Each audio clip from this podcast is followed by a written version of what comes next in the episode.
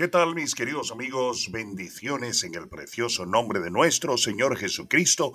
Te doy la bienvenida a otra edición nada más y nada menos de Pasión por Obedecer. Te bendecimos en el precioso nombre de nuestro Señor Jesucristo y espero que sea la hora que sea en la cual tú estés escuchando esta transmisión, que la misma te encuentre bendecido y lleno de paz y de tranquilidad en el precioso nombre de nuestro Señor Jesucristo. Y si ese no es el caso, espero que esta transmisión te pueda eh, provocar esa paz y esa tranquilidad, sobre todo entendiendo que el único que la puede producir por encima de todos los límites humanos, la paz que sobrepasa todo entendimiento, es nuestro Señor Jesucristo. Así que donde quiera que tú te encuentres, yo quiero también agradecerte en el nombre de Jesús el que estés compartiendo con otras personas este podcast para que juntos podamos ser de bendición a muchísimas personas. Y podrías decirme es que tenemos muchísimos podcasts y yo estaría de acuerdo contigo, pero sabes, con tanta necesidad que tiene nuestro mundo, entre más seamos los que estamos compartiendo el mensaje de Jesucristo, muchísimo mejor, porque así,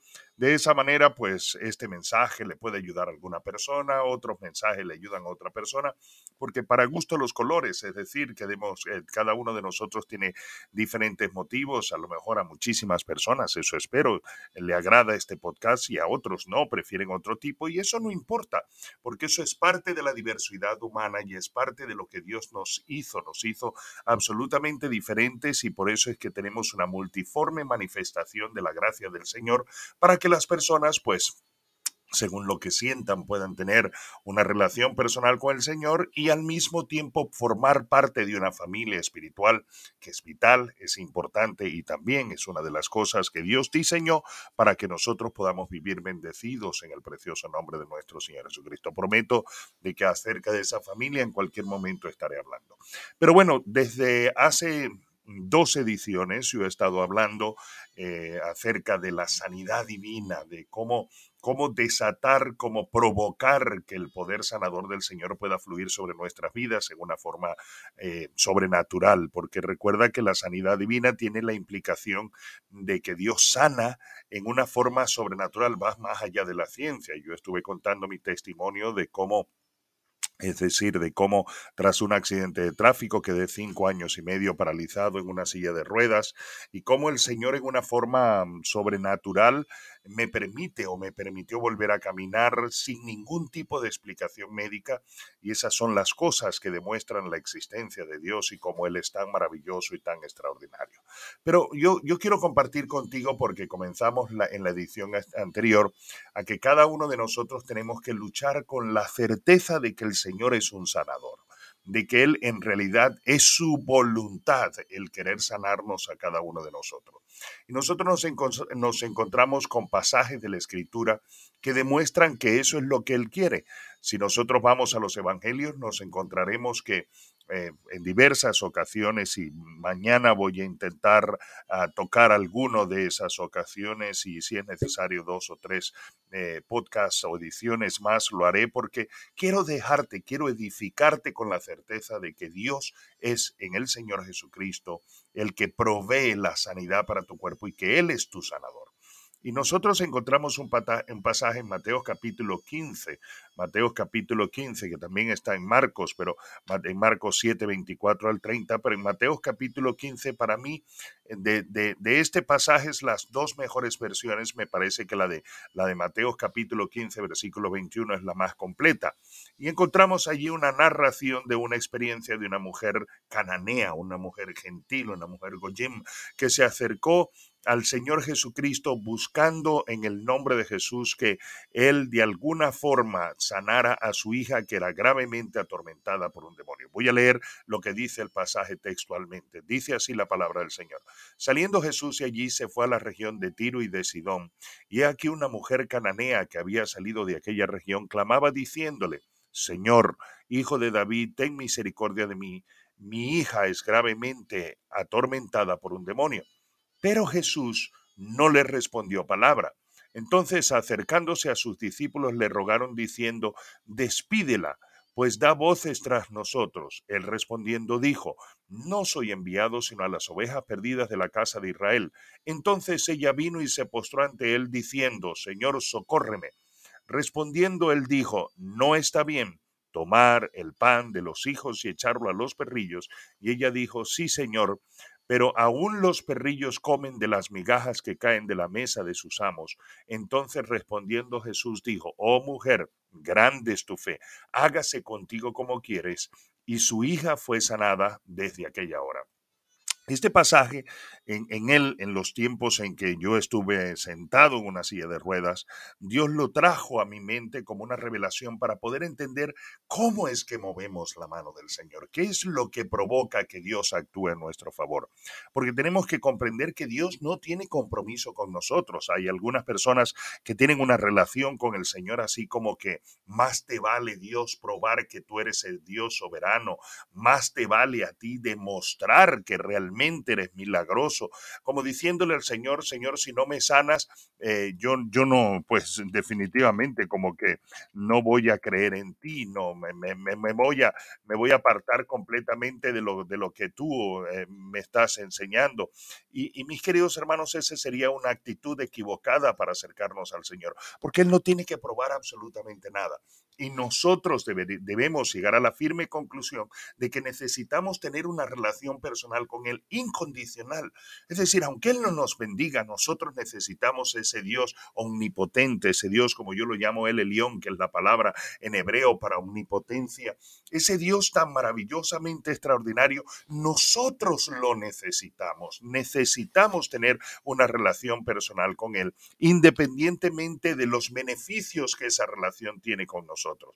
Sí, es verdad, mis queridos hermanos, que Él nos promete beneficios. A mí siempre me agrada, por ejemplo, el Salmo 91, el último capítulo dice eh, claramente que Él, él es, como decir, nos saciará de larga vida y nos mostrará su salvación. Y la palabra salvación en griego, una de las dos palabras, soterio y sozo, sozoso, tiene que ver con beneficios de tener una relación con el Señor. En cualquier otro momento compartiré sobre eso también.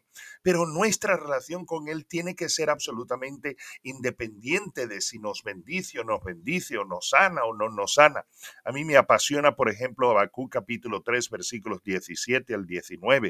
Eh, el profeta Habacuc dice claramente, aunque la higuera no florezca, ni en las vides haya fruto, aunque falte el producto del olivo y los labrados no den mantenimiento, y las ovejas sean quitadas de la majada, y no haya vacas en los corrales, con todo yo me alegraré en el Señor y me gozaré en el Dios de mi salvación. El Señor es mi fortaleza, el cual hace mis pies como de siervas y en mis alturas me hace andar. Notar ese versículo está diciendo, aunque no me des absolutamente nada, con todo yo me gozaré en mi Dios. Yo, a mí me gusta, sabéis, lo habéis escuchado en otras oportunidades en la traducción en lenguaje actual, y, y, lo voy a leer en esa traducción. Dice, aunque no den higos las higueras, ni den uvas las viñas, ni aceitunas los olivos, aunque no haya en nuestros campos nada que cosechar, aunque no tengamos vacas ni ovejas, siempre te alabaré con alegría, porque tú eres mi Salvador, Dios mío. Tú me das nuevas fuerzas, me das la rapidez de un venado y me pones en lugares altos. Qué tremendo, qué extraordinario. Dios está esperando que nosotros lleguemos a esa conclusión para desatar y sorprendernos con múltiples bendiciones. Así que eso es fundamental, que tú tengas un corazón rendido para el Señor para que puedas provocar en el nombre de Jesús su poder sobre su vida. Pero volviendo al pasaje, que me, me va a quedar muy poquito tiempo para analizarlo, volviendo al pasaje, nosotros nos encontramos aquí a una mujer que es gentil, uno de los versículos que encontramos aquí es que la misión primaria del Señor Jesucristo era traer salvación al pueblo de Israel. Luego, como el pueblo estaba profetizado, como el pueblo de Israel le rechaza, el Señor desata su bendición sobre el pueblo gentil para hacer dos cosas. Primero, provocar el celo del pueblo de Israel al ver las manifestaciones del poder del Señor en el pueblo gentil. Y en segundo lugar, en buena medida, provocar hacer de los dos pueblos un solo pueblo, el pueblo gentil en el orivo original. Eso es un tema teológico, pero la idea es de hacer de los dos pueblos un solo pueblo, hacer de la humanidad un pueblo en él, en él, fundamentado en él. Hay algunas personas que están hablando hoy en día de que somos hermanos por raza humana. No, mi hermano es el que tiene a Cristo en su, en su corazón como Señor y Salvador personal. Entendámoslo bien claramente. Pero aquí nosotros encontramos que el Señor le dice claramente, no está bien tomar el pan de los gentiles, el pan de los hijos, perdón, y echarlo a los perrillos. Yo volveré en eso en un poco más adelante para explicar un poquitito más lo que es lo fuerte de esa palabra perrillo. Pero aquí nos encontramos primero que todo una mujer que trata de impresionar al Señor con lenguaje religioso. Aquí vemos nosotros que ella le dice, Señor, eh, dice el versículo 22, y aquí una mujer cananea que había salido de aquella región llamaba, clamaba diciéndole, Señor, hijo de David, ten misericordia de mí. Se cree que esta mujer, bueno, era de origen sirofenicio, es decir, el, el idioma original no era, mi querido hermano, el hebreo. Y, yo me imagino escuchándola a ella diciendo Yeshua ben David, Adonai Yeshua ben David, Hatofe Metif, es decir, Señor hijo de David, ten misericordia de mí. y la verdad es que no lo concibo pero así no concibo, mis queridos hermanos, que hoy muchísimas personas están tratando simplemente de mover la mano del Señor con nombres. Escúcheme, en el Nuevo Testamento nosotros encontramos un código, un código de relación con Dios que fue develado, desvelado, que fue revelado por el Señor Jesucristo. Ese código de relación con Dios, mis queridos hermanos, es nada más y nada menos que el Padre nuestro. Padre nuestro, el Señor Jesucristo dijo, cuando oréis, no uséis vanas palabrerías. Esas vanas palabrerías tienen que ser, tienen que ver con repeticiones a oraciones que tradicionalmente el pueblo hebreo hacía y hace todavía, y que yo las respeto y las conozco, pero debo deciros que el Señor nos lleva a una dimensión mucho más cercana, a una dimensión mucho más cercana con Dios cuando nos dice, vosotros cuando oréis, no uséis esa vana palabrería, porque esa vana palabrería corresponde al que no tiene una relación con Dios como Padre. No podemos olvidar que el pueblo de Israel no tiene una relación con Dios como Padre, sino que tiene una relación con Dios como Creador, como Rey del universo, y eso es lo que dicen esas repeticiones de oración del principio de cada, de cada oración. Baruch, Atá, Donai, Elohim, Melech, bendito eres tú, oh Dios, Rey del universo.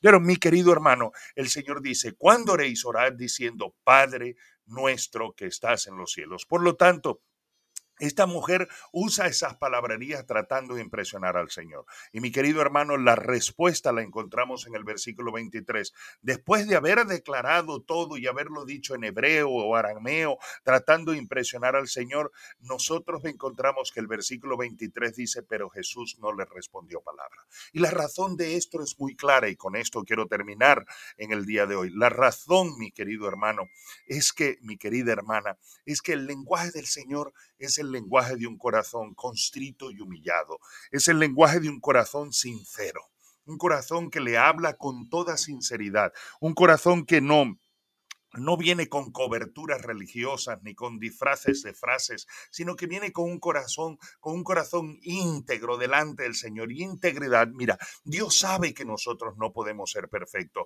pero Él sabe claramente, mis queridos hermanos, que nosotros podemos ser íntegros y que es integridad, tenerle a Él presente como el primer lugar en nuestras vidas, aun cuando le fallamos, y que aun cuando le fallamos, lo que hacemos es recurrir a Él para podernos levantar en el nombre de Jesús. Y aquí el Señor no les respondió nada porque hablaba de, con, buscando impresionarle. No trates de impresionar al Señor. Háblale con sinceridad. Él es tu Padre. Gracias al, al, precio que Él pagó en la cruz del Calvario, nosotros encontramos que Jesucristo, mi querido hermano, nos dio acceso al trono de la gracia del Señor, donde podemos decir Padre y podemos decirlo confiadamente. Te bendigo. Se me ha ido el tiempo. Ya van 14 minutos prácticamente de esta edición. No me gusta hacerlos tan largo porque prefiero que, que lo disfrutes y que en buena medida, eh, ¿cómo decir?, en buena forma eh, puedas recibirla y sea de, de bendición, de refrigerio para ti. Te bendigo en el precioso nombre de nuestro Señor Jesucristo.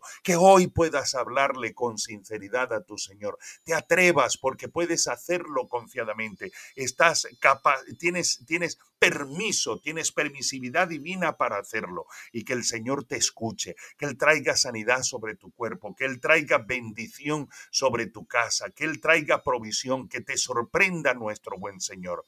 Por supuesto que el Señor nos guarde y acabe en nosotros todo aquello que nos aparta de una íntegra relación con Él, que nos perdone y que nos ayude a serle fieles y a ganar a una persona para Cristo este mes, una persona para Cristo este mes que lo llevamos a los pies de Cristo, lo llevamos a nuestra iglesia o vamos con Él a una iglesia. Que el Señor te bendiga y te guarde, que el Señor te ayude a recordar que Dios honra a los que le honran y uno por uno cada mes. Mi querido hermano, hasta nuestra próxima edición, mi querida hermana.